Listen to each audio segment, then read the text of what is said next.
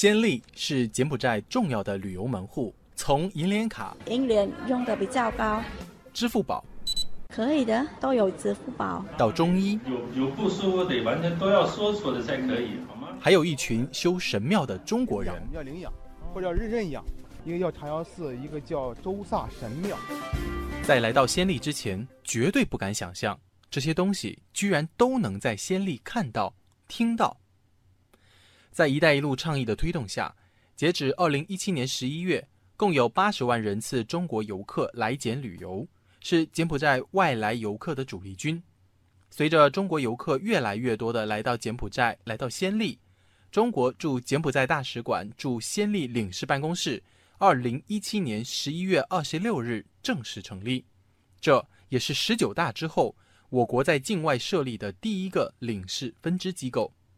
中国驻柬埔寨先例领办主任刘志杰，这是习近平主席对柬埔寨进行国事访问的时候，呃，两国政府达成了一个一个重要的共识，也就是要在呃先例这个著名的城市，也是中国游客非常喜欢的地方，设立我们的领事机构，更好的为我们同胞服务。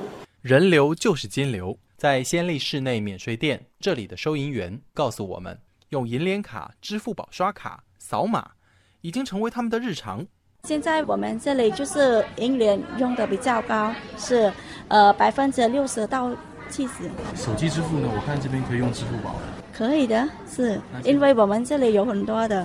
是一楼、二楼、三楼都有支付宝。哦，那些支付宝用的量也很多。是是，因为现在年轻人他喜欢用就是支付宝很多的，所以每每次如果他们来到这里，他都喜欢用支付宝。那你们是扫码吗？还是？是我们扫他们的。在仙丽还有一座中国人自己办的医院——吴哥国际医院，这里常年有多位中国医生坐堂，为中国游客、当地居民提供医疗服务。他们的中华绝技针灸可是帮了大忙。来，那来，那来，这这就摸到位置，一摸就是位置。现在现在要跟这里他很啊，加很久了，但他没说。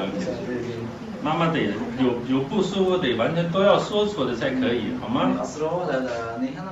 吴哥国际医院院长孙英杰正在为柬埔寨当地病人进行治疗。这位柬埔寨病人常年受面瘫的折磨，吃不好，睡不好。在中医和针灸的帮助下，他的情况已经有了明显的好转。是了就开心是，是了是就是说看平时看东西事物不是很清楚，是了就是看清楚了。除了这些看得见摸得着的中国元素之外，在“一带一路”倡议之下。许多中国技术、中国智慧也来到柬埔寨，为柬埔寨吴哥文物的保护做出一份贡献。历经近千年的风雨侵蚀和人为破坏，如今吴哥窟的大部分建筑已是残垣断壁。柬埔寨政府通过联合国教科文组织发起了拯救吴哥古迹的国际行动，中国也参与其中，以认养的方式保护修复了吴哥两座神庙。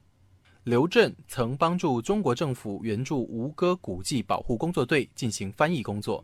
他回忆道：“一个叫茶瑶寺，一个叫周萨神庙，他们一般是三个月，呃，一换一岛人，每年都会来。一些倒塌的石头怎么让它复原上去？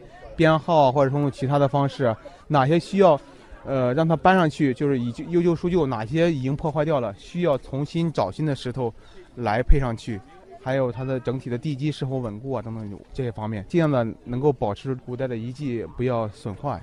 随着“一带一路”倡议在柬埔寨落地生根，受到民众的欢迎，中国元素在柬埔寨，尤其是暹粒也越来越多。究其根本，是一带一路倡议真正走进柬埔寨人民的心中。中国驻柬埔寨暹粒领办主任刘志杰：这个两国在发展战略上。经贸合作、文化交流、民心相通方面也是紧密配合，双方有很多的共同点，也有很很多的需求。一个需求就是“一带一路”，我们的企业需要走出去。另外呢，柬埔寨还处于一个发展滞后的阶段，他们迫切的需要在方方面面去学习中国的经验，呃，来加快自己的发展。